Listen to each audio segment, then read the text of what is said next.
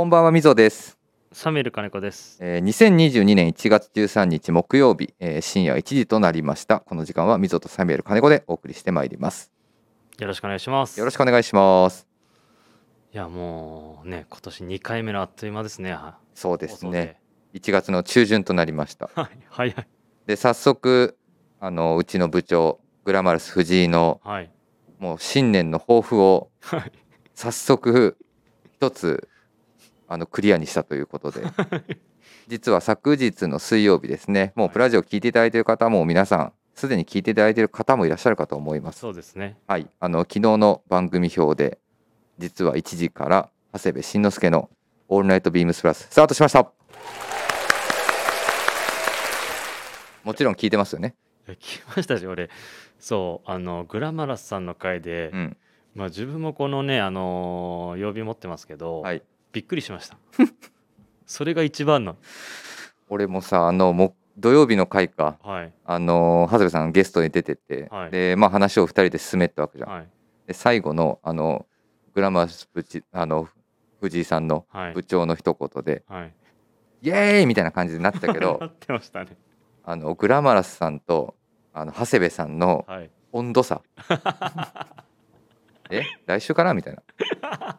ちょっと怒ってたであれ まあなんかねあのー うちのチーム内でも。うん。まあ、長谷部さんいつラジオ始めるのかな始めるのかなみたいな感じはあったじゃないですか、まあね。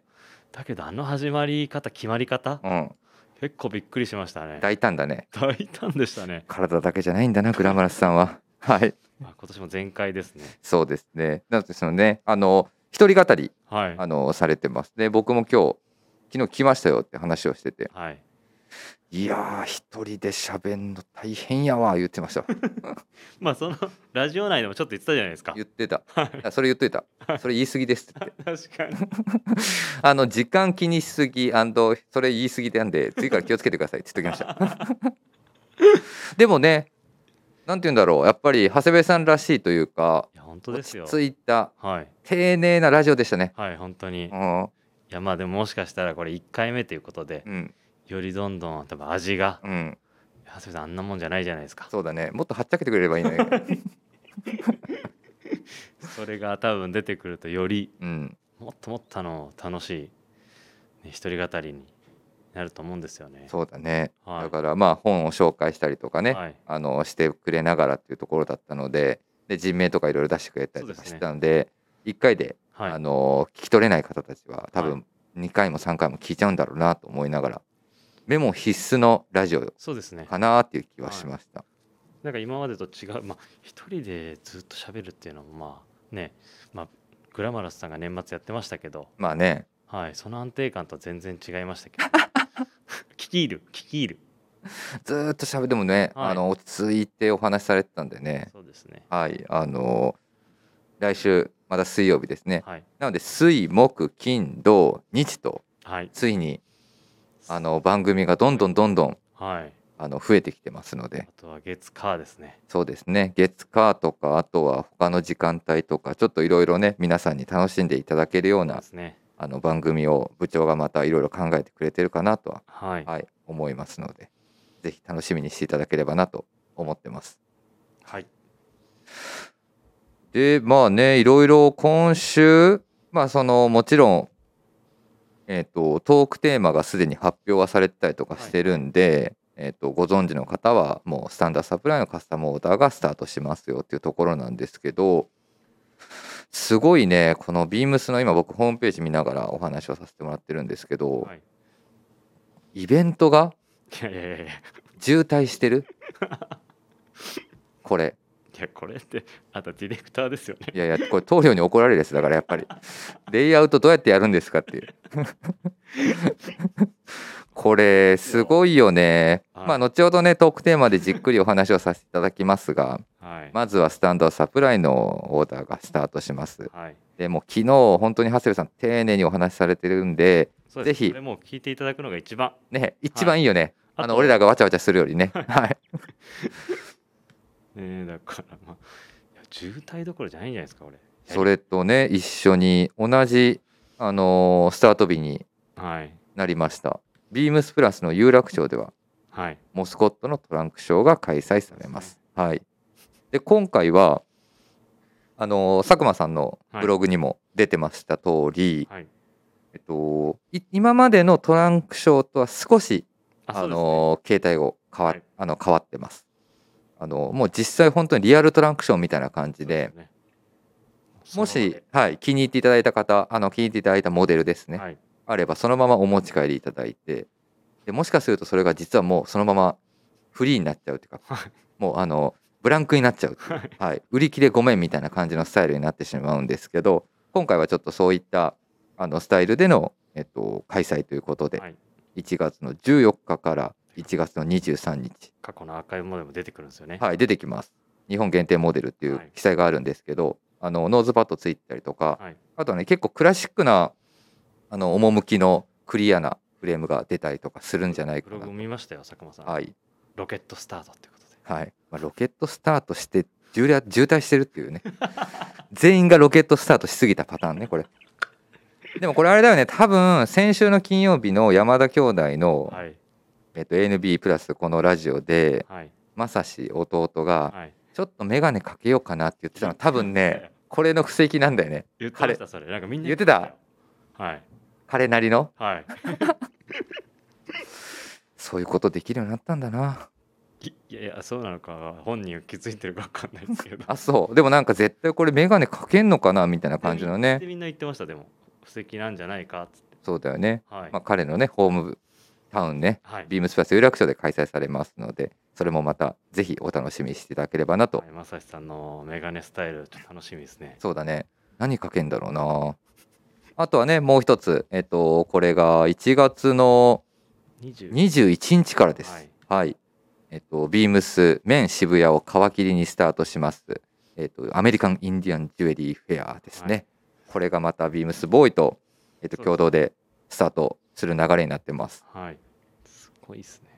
そうですね。これはロングランですね。毎回。3月の21日の月曜日、ビームスの大宮までというところで、えっと、この辺りの概要欄ですね。あの、えっと、情報です。あの概要欄に後ほど貼っておきますので、はい。それまた見ていただければなと思います。いや、ということで、まあ、ね、目白押しなイベントが本当にたくさんいきなり。新年早々。新年早々新番組始まり、はい。イベントももう3つ同時同時開催？はい。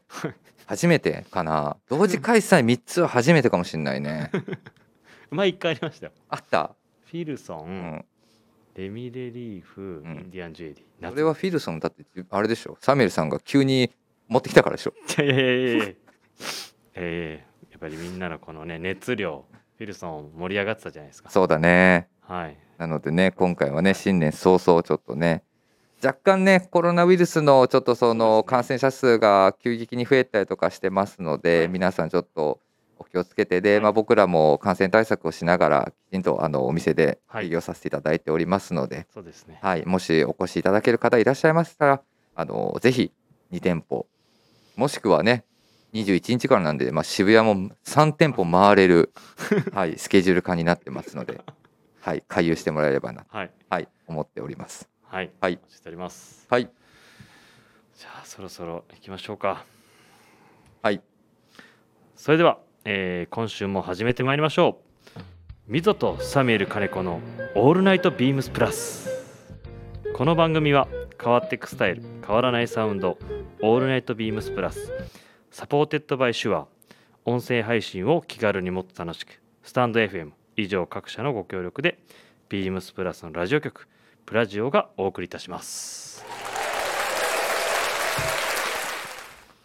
あれ？これ小坂さんの声こっちまで調子悪くなっちゃってたね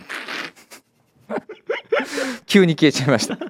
すいません。はい。ね。なんかちょっと一一個アップデートしてましたね。何？あ声のやつ、はいちょっとね。はいあのボイシーに響かせるっていうのをちょっと今回初めてやってみましたけど気持ちよかったですよはい、改めましてこんばんは。えっ、と毎週この時間帯は MZO とサミュエル金子のオールナイトビームスプラスをお送りしております。では最後までお付き合いください。よろしくお願いします。よろしくお願いしますはい、えっ、とではですね、えっ、と早速まあ前回もね、はいラジオデクレの、えー、と別注商材お話をさせていただきましたが2022年春夏の別注アイテムのご紹介をまた続けて今週もさせていただきたいなと思っております。はい、はい。こちらも新年早々いきますよもう。そうですね。はい。はい。この時期にリリースって初めてじゃないですか。そうだね。はいあのー本当に緻密な作戦が。何年前からもう。はい緻密な作戦がようやく実を結び、そうですね。このタイミングでリリースができると。はい。はいいうことになりました。はい今日お話しいただく商品は何でしょうか？はい、はい。エンジニアドガーメンツのはい。ミッドフィールドブレザーダブルです。いやーようやく。はいお年玉届けられる感じですね お年玉を散財させてもらう あの散財してもらう感じだけどね。どちらかというと。はい。ですねあの本日からはい。かな？はい。いろいろ実はもうインスタグラムだったりとかでね。あの巷がねもう賑わしてる。はい。はい。あのイージーエンジニアのガーメンツとビームスカの、えっと、別注のミッドフィールドブレザーダブル。はい。はい。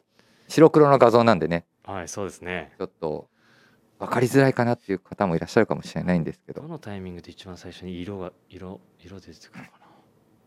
PC はビームスのオンラインショップはまだ？まだですよ。はい。ってことは多分一番最初にはい。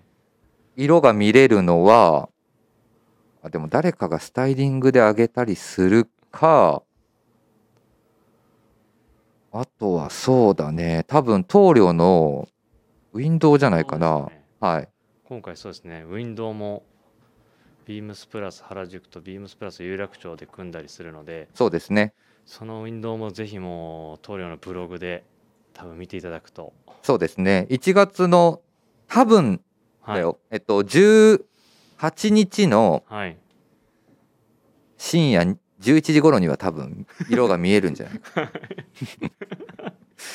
なんとなく、そうですね。うん。色が見えてきますね。うん、が多分一番最速かもしれない、楽しみです。はい、19日のねオープンの前には多分あのウィンドウが完成してるというところですので、そこで見ていただくのもいいかと思うんですけど一番早く見たい方は1月の18日の多分夜中のあ夜中というか夜の11時ぐらいにビームスプラスの原宿で、えっと、見れるというところでございます。結構すごいウィンドウですよ。まだ言えないですけど。そうだね。はい。どんな感じになるのかな？すごい楽しみだな。ですよね、いうん。や本当にこれはもうそのブログとうん。ねぜひ行ける方はそうだね。ちょっと見に行っていただくのも。あのー施工っていうんですけど、あのーウィンドウを作ってる作業をね、作業も一緒に見てもらえることが可能かなと思います交換しながら。あ施工日今言いましたもんね。そう今あの18日の23時に見れますよっていうのは多分18日の営業時間終了後から棟梁が、えっと、大工を始めますそので、れ新しいですね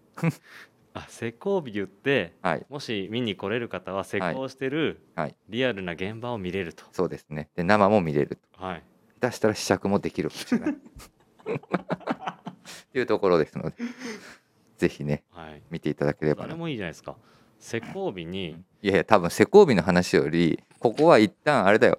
あの商品の多分話をそうですね。はいあのした方あの聞きたいんです皆さん。施工日にうん。施工してる前でラジオやって「ああこうなったんですね」っつって。いや車の音がガンガンガンガンもううるさいよ確かにすいませんちょっとはいそう今回はまあビームプラスでも定番となっているもう長らくそうだねミッドフィールドブレザーのはい今回ダブルはいを、えー大樹さんにお願いしてデザインを一から作っていただいてそうですねもうミはいッドフィールドブレザーももう本当に息の長い何年ですかいやーわかんない。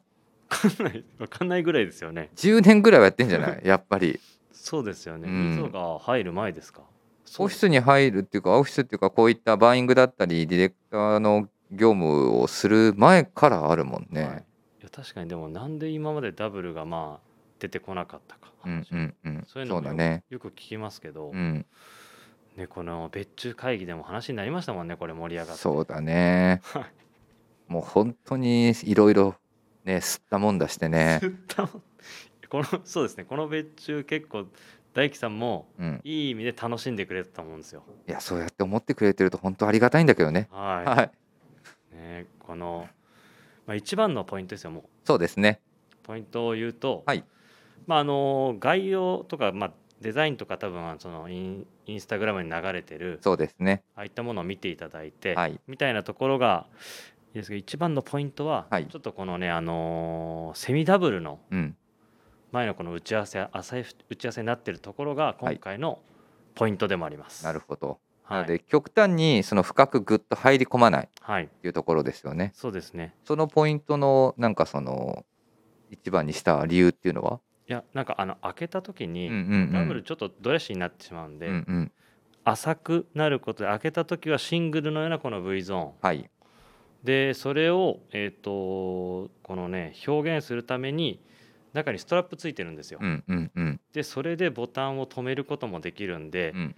実は開けてる風で中のストラップで止めてたりとか。なるほど。っていうところがこのまずまあ一番のポイントですね。確かにね。あのもちろんスポーツコートのシリーズなので、まあ、はい。僕らのスタイルとしては3ボタンのものが主流。はい、でなまあ中3つボタンの、えっと、1つ掛けみたいなところでボタンを止めたりとかあとは外したりする。はい、ただ一つねこのダブルブレステッドのスタイルって閉めてるとやっぱスッとそうですね。あの決まりもいい。ただはい。開けた時に、まあその山田兄弟兄だったりとかね前回も小林さんとかもおっしゃってくれてましたけどそのカーディガンみたいな感じでジャケットを着るとか、なんかそういったところを加味した時にダブルのものもすごいその雰囲気がいいんだけど開けて着た時に実は中があんまり見えにくいっていうのは一つ、まあ、デメリットではないんだけどレイヤードだったりコーディネーションを見せれないっていうのはちょっとそこをなんか工夫しないといけないもんね。なんかそこが個人的にはその、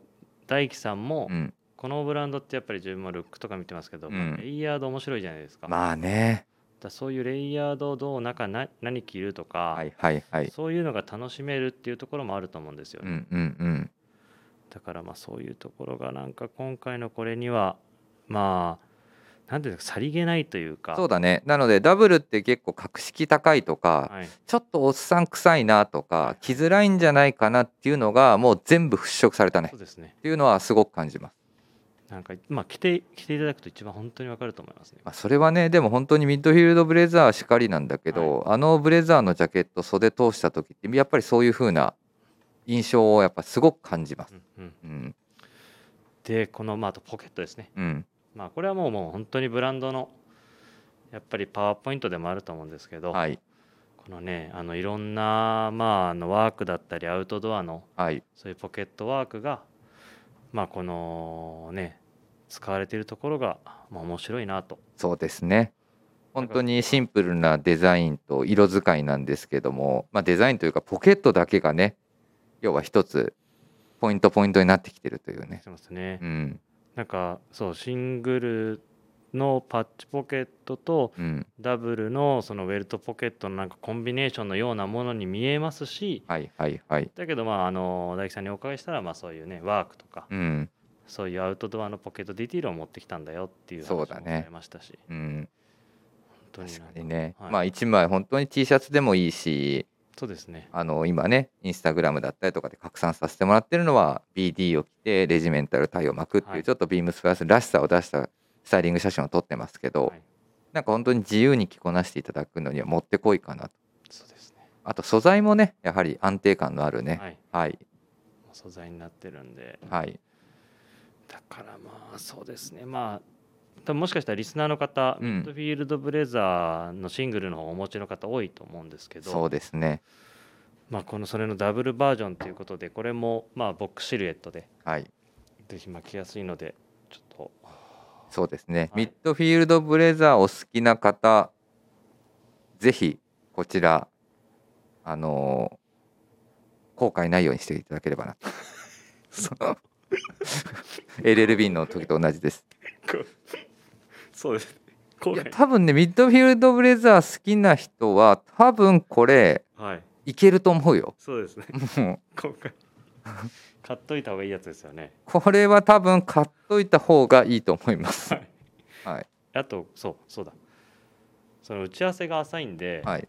この襟立てた時にうんはまりがいいんですよ。ああなるほどね。はい、それであのそれもストラップがついててうん。止めれるような仕様になってるんで、じゃあちょっとそれは若干分かりづらさがあるので、えっと、今日のサムネイルはあこれが襟立ってる画像かと考えあそうですね。あのリスナーの方たちは改めて見ていただくといいかなと。あ 最近襟立ってる画像多い。お前ね襟立ってるやつばっかりやな。みたいな感じですね。はい、はい、いやリリースが楽しみです本当に、はい、発売日が22日です。はい1月の22日の土曜日ですね、はい。もうここはですねもうえ？もうぐっちゃぐちゃですねもモスコットやってでスタンダードサプライのカスタムオーダーやってうはい。インディアンジュエリーフェアスタートしててみたいな。お祭りですね。もうてんやわんやしてますね。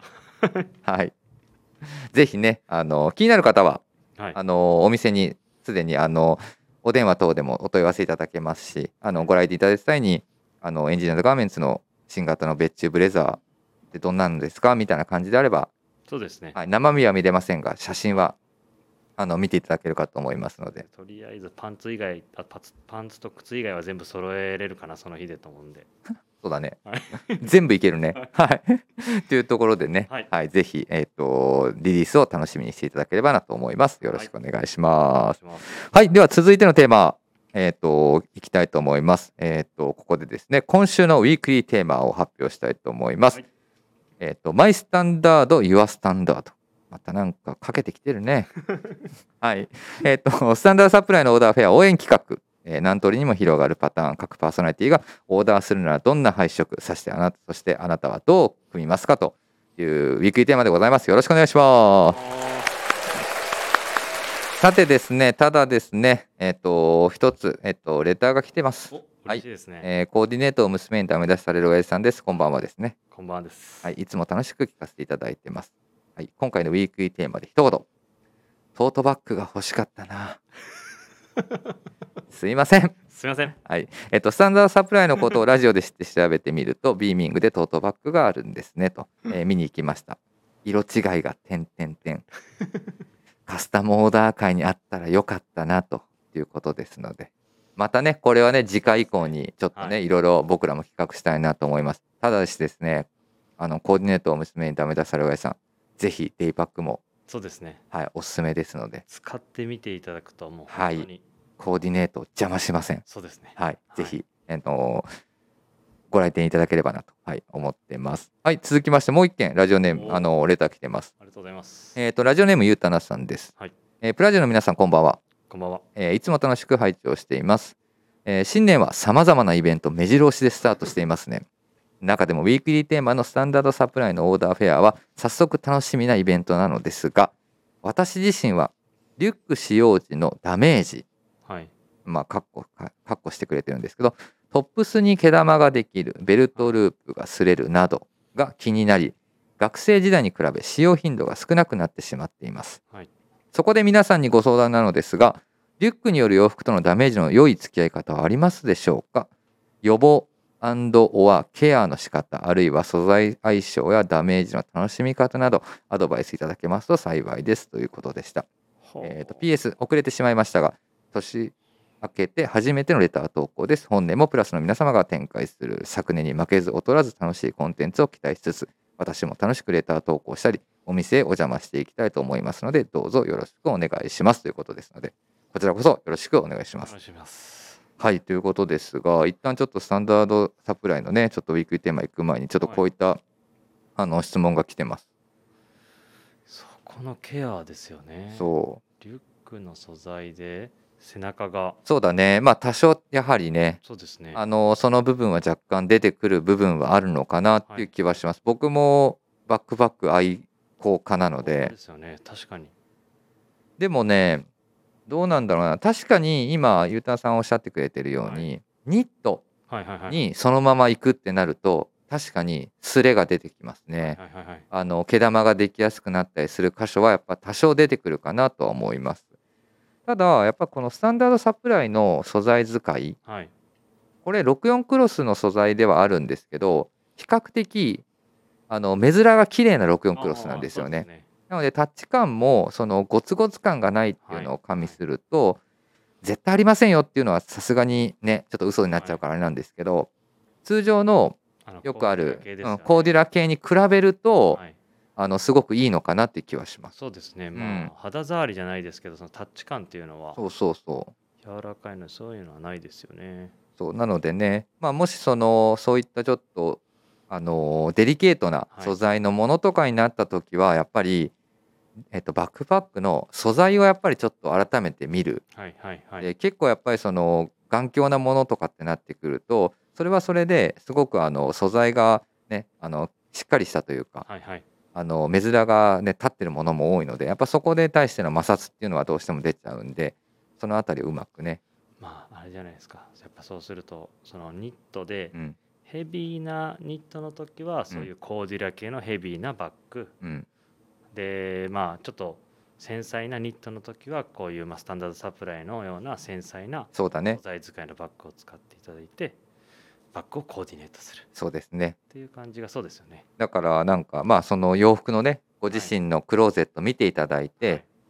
こういうちょっとどちらかというときれいめなスタイルにしたいからこういう色を組んでみようかなみたいなこともすごいいいのかなという気がしますので、ぜひね楽しんでもらえればなと。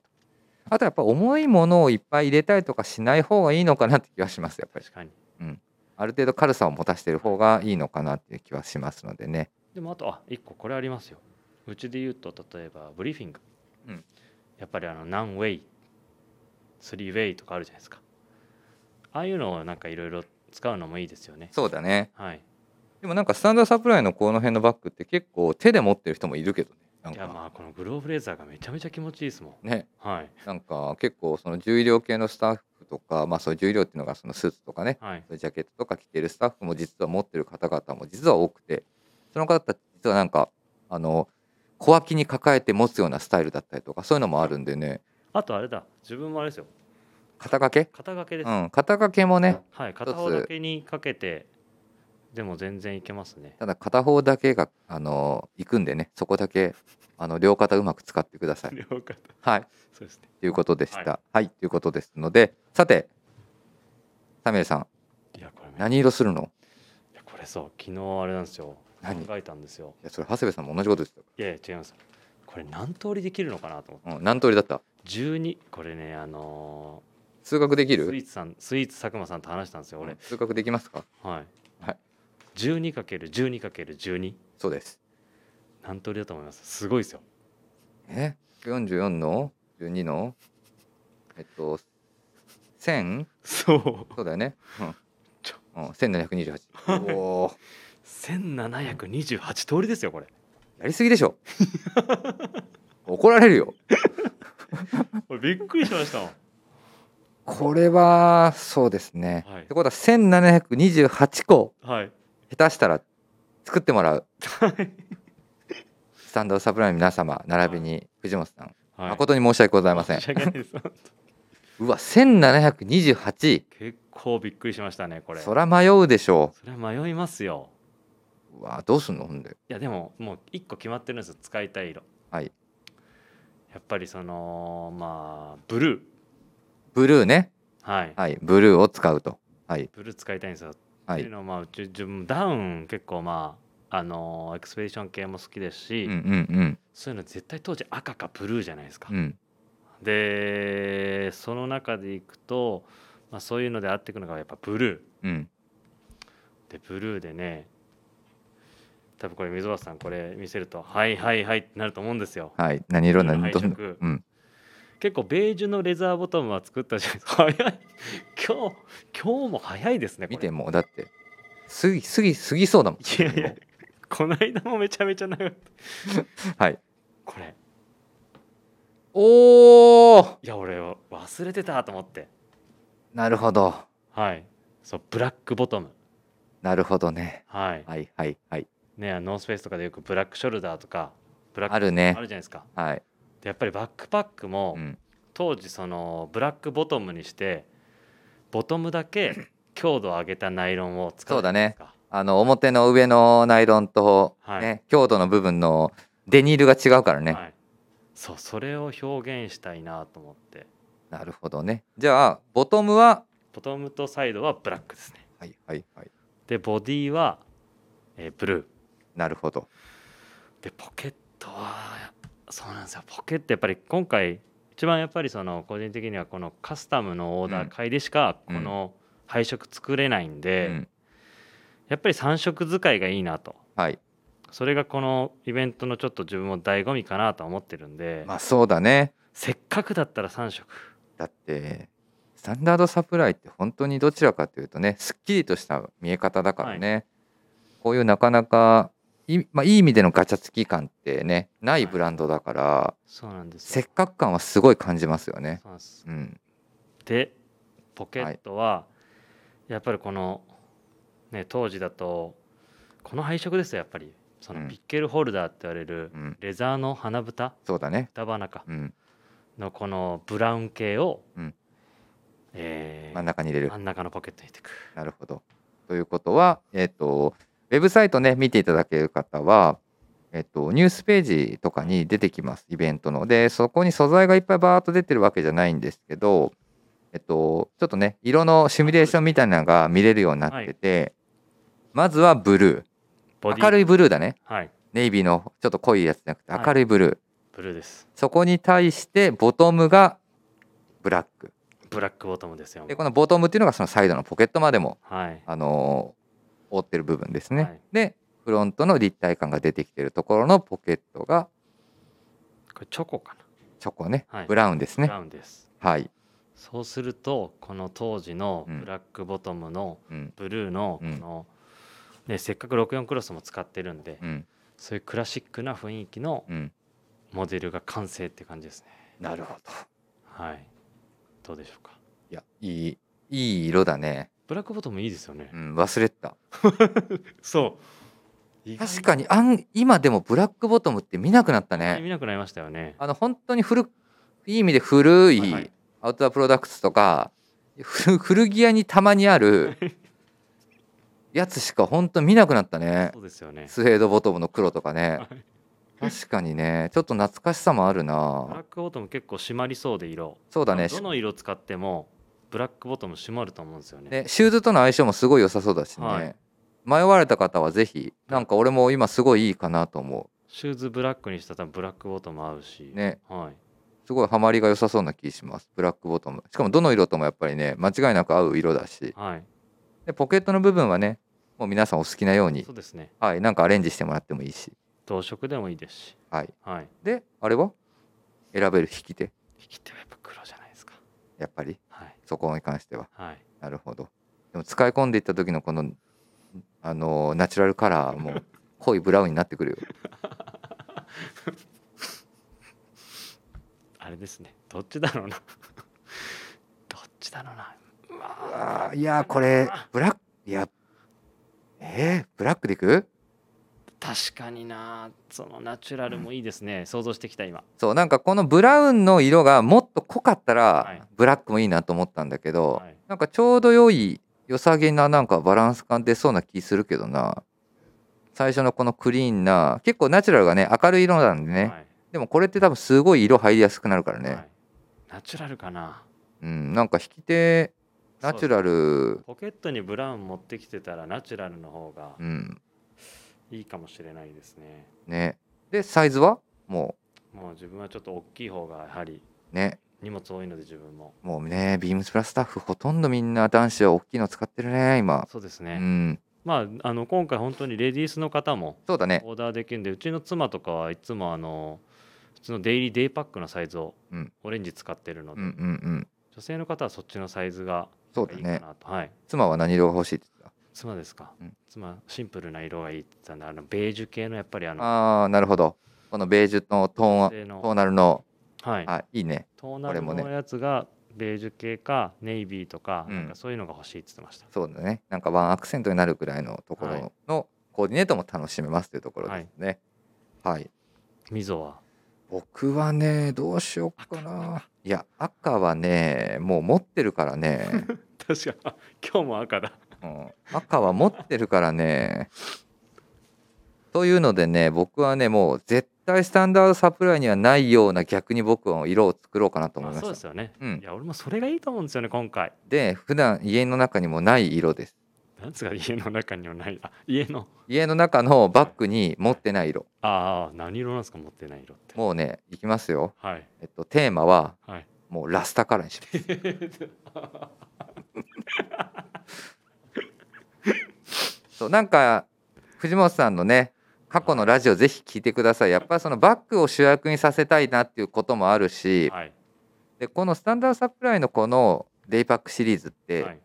なんて言うんだろうなすごくあの主張させようと思えばさせれるしそうですね。うわなんかスマートなバッグ背負ってるなっていう一つのね、はい。なんかその見えがかりもできるからその中でやっぱその悪の強さをはい出すっていうことを加味するとここにちょっと違うエッセンスを混ぜたいなと思ってて、ラスタカラ そう。そうだ前あの他社にいる知人の方から、うん。あのー溝端さんが昔のビームサイトの時のドレッドの写真持ってた？カはい送られてきましたよ、確かに。それを聞いてピンときました今ラスタカラーって。ラスタカラーだね。ボディは何色なんですか？グリーンボディグリーン、うん。はい。うん。でボトムとサイドは？えっとボトムとサイドが赤。すごい色ですね、うん。でポケットは？黄色を挟む。ラスタカラーは。ラスタカ ラーで黄色挟むんでしたっけ？そうラスタカラーは黄色を間に挟む。すごい。はい。確かにでもまああれですね。コーディネートの主役にもなるし、うん。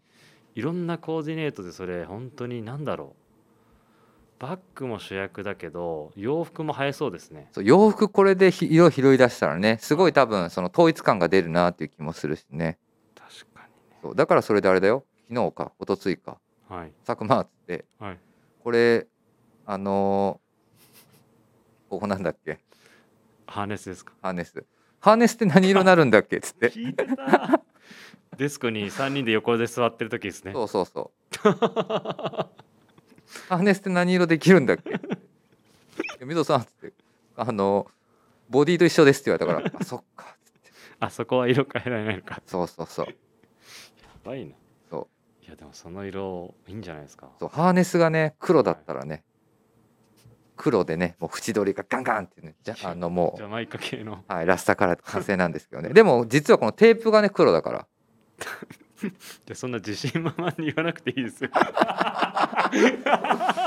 でも多分これないかぶんないと思うよ。だからさっき言った1,000通り以上の中でのかぶんない色だと思うこれは、いや本当ですか。でもこのラジオ聞いてくれていやそういう音音楽うん、はい音音楽バックミュージック好きな方はもしかしたらその色あいいなと思って。いやで多分店頭で見た時にこうやって合わすわけじゃんはい。みんな。すごい派手だなってなってやっぱり違う色にしますってなる可能性あるなってでもいいですね。そう。これにちょっとしようかなっていうかもうこれにします僕は。これ以上う。ん。もうもう迷い出したらちょっとこれきりないわ、そうですね。うん。はい。迷い出したらきりない。あとはもう他にこの色いいんじゃないっていうやつは あの他のビームスプラススタッフにおすすめしまくって完成図を見る。多分そういう感じだろうな、面白いですね。うん、まあいいですね。っていう感じですね、はい。い、やだからせっかくねちょっとねこの1,000通り以上の楽しみ方ができるイベントなのでね、はい。ぜひ楽しんでもらいたいんですけど以上ですからね。はい、ちょっとねコロナウイルスのあのねちょっとその感染拡大っていうのはね、はい。気にねちょっとかけていただきながらっていう僕らもしますのでねはい。ちょっとうまく隙間時間見見つけてきていただければなと、はい。はい、思いますので。はいえっと開催自体は1月のえっともう明日からですね。明日からですよ。はい、1月の14日から、えっと1月の23日がビームスプラス原宿とはい。ビームスの神戸、で、えっと1月の28日から2月の6日がビームス辻堂とビームス広島となっておりますのでで公式オンラインショップもぜひ、えっと見ていただければなと思います。あと明日はもうインスタライブで。そうですね。明日はい実はインスタライブビームスプラス原宿アカウントで、はい、やりますのではい。デザイナーの藤本さん登場していただきますので楽しみですね。改めて藤本さんにねどんな色を作られるのか。で溝の色はどうなのかって。いやいやこれ絶対怒られそうだもんね。派手すぎでしょって派手すぎか関西っぽいなとかって言われる可能性がある。でもそれねでもどんなねちょっと反応してくれるか。あれじゃないですか。派手すぎってのは褒め言葉なんじゃないですか。逆に？逆に。いやそうやってじゃあ受け取るわはい、オンリーオンリーワンオンリーワンなスタンダードサプライですもんね。そうなんですよ。だからね今回のトークテーマがねはい。あのマイスタンダード、ユアスタンダードということなのでね、私もちょっと赤色を混ぜながら、で、サミュエルさんはアウトドアテイストを混ぜながらといはい。うところでですので、ぜひ皆さんも楽しんでいただければなと思います。はい。電話鳴って、すでにもう30分超えてるから、お前ら電話の意味ないじゃんっていうね、これ、やばいやばい。今日もやばいですよ。今日も盛り上がってますよ。はい、サクッといきましょう。はい。はい、続いてのコーナー参ります。行くんですか？サクッといって、パッていって、パッていって終わりだから。はい。サクッと。だってこれも話さないと。みんな待ってるから。いきます。今週のですね好評企画ですね。今週何買いました？はい。来ましたね。あれ先週やってない？やった。やりましたっけ？うん。そっか。先週やった。あ先週やりましたっけ？先週何言ったっけな？あれじゃん。俺のヴィンテージのアイテム出てきてなんだっつって。はいではサミュエルさん今週何買いましたでしょうか、足元見てくださいよ今日、はい。えっとねうんといく何日か前かのツイッターかな？はい。ビームスプラスの。はい。これ映ってるよね。確かに。おおさすがご存知ですね。そね。うはい。映ってるっていうかなんかレジレジで。カウンターの中に貼ったよね。はい。買ったんだ。はいいや。ずっと欲しくて。ずっと欲しくて、うん。で最近いやいやあれか先に品番言った方がいい。そうだ言わないといけないわ。はい。はい、お願いします。はい虫眼鏡クリックしていただいて、はいお願いします。品番が1132の、はい。えー、0195はい1132の0195ですね。はい出ましたね。ビームスプラスえっ、とワインブレーナー×ビームスプラスウッデンストリーム1957でございます、蘇った名作ブーツっていうタイトルがついてますね。はい。いやーこれそうなんです。ずっと欲しかったんですけど、うん。なんか後回しにしててうん。とはいえなんか今年、まあ、寒くてダウン着ること多くて。まあそうだね。はい。でそのなんか上がボリューミーになってきてて、うんうんうんでここ最近そのワーコックスうん。みんな履いてる。うん。盛り上がってる本当に今そうですね。はい。プレーンフロントのね、はい。タイプがね。それ履いてたんですけど。プレーンフロントとかプレーン2のね、はい。丸エ丸顔のねはい。でもう一個あの昔やったワインブレーナーブラックの方も、うんうんうん。今ちょっと販売してないんですけど、はい。で履いててやっぱりそのこのねあのオックスじゃなくてブーツタイプのこのねがちょっと足入れしてうん。バランス見るとやっぱ調子よくて、うんうんうんうん。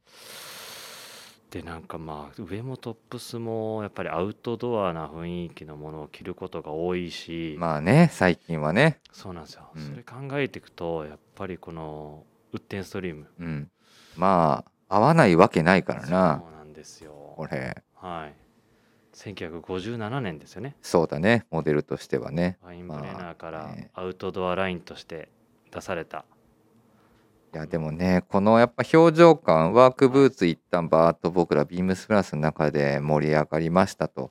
でそれがやっぱりそのプレーン2のタイプのものを中心にはい。動いていった中でやっぱり改めてねワークブーツ感を感じるこのモックというのねはい。あの見え面っていうのはやっぱりね今多分すごいいいんだろうなって気はするいやいいですしこの後やっぱりそのヒールのキックバック、うん。まあ、そこがあるのと、うん。本当にねあ履い履くと、うん。まあ、軽いんですよ。うん。やっぱ当時そのねアウトドアするための、うん。なんか歩き回るじゃないですか。そうだね。それを考えられたその軽量感。っうん。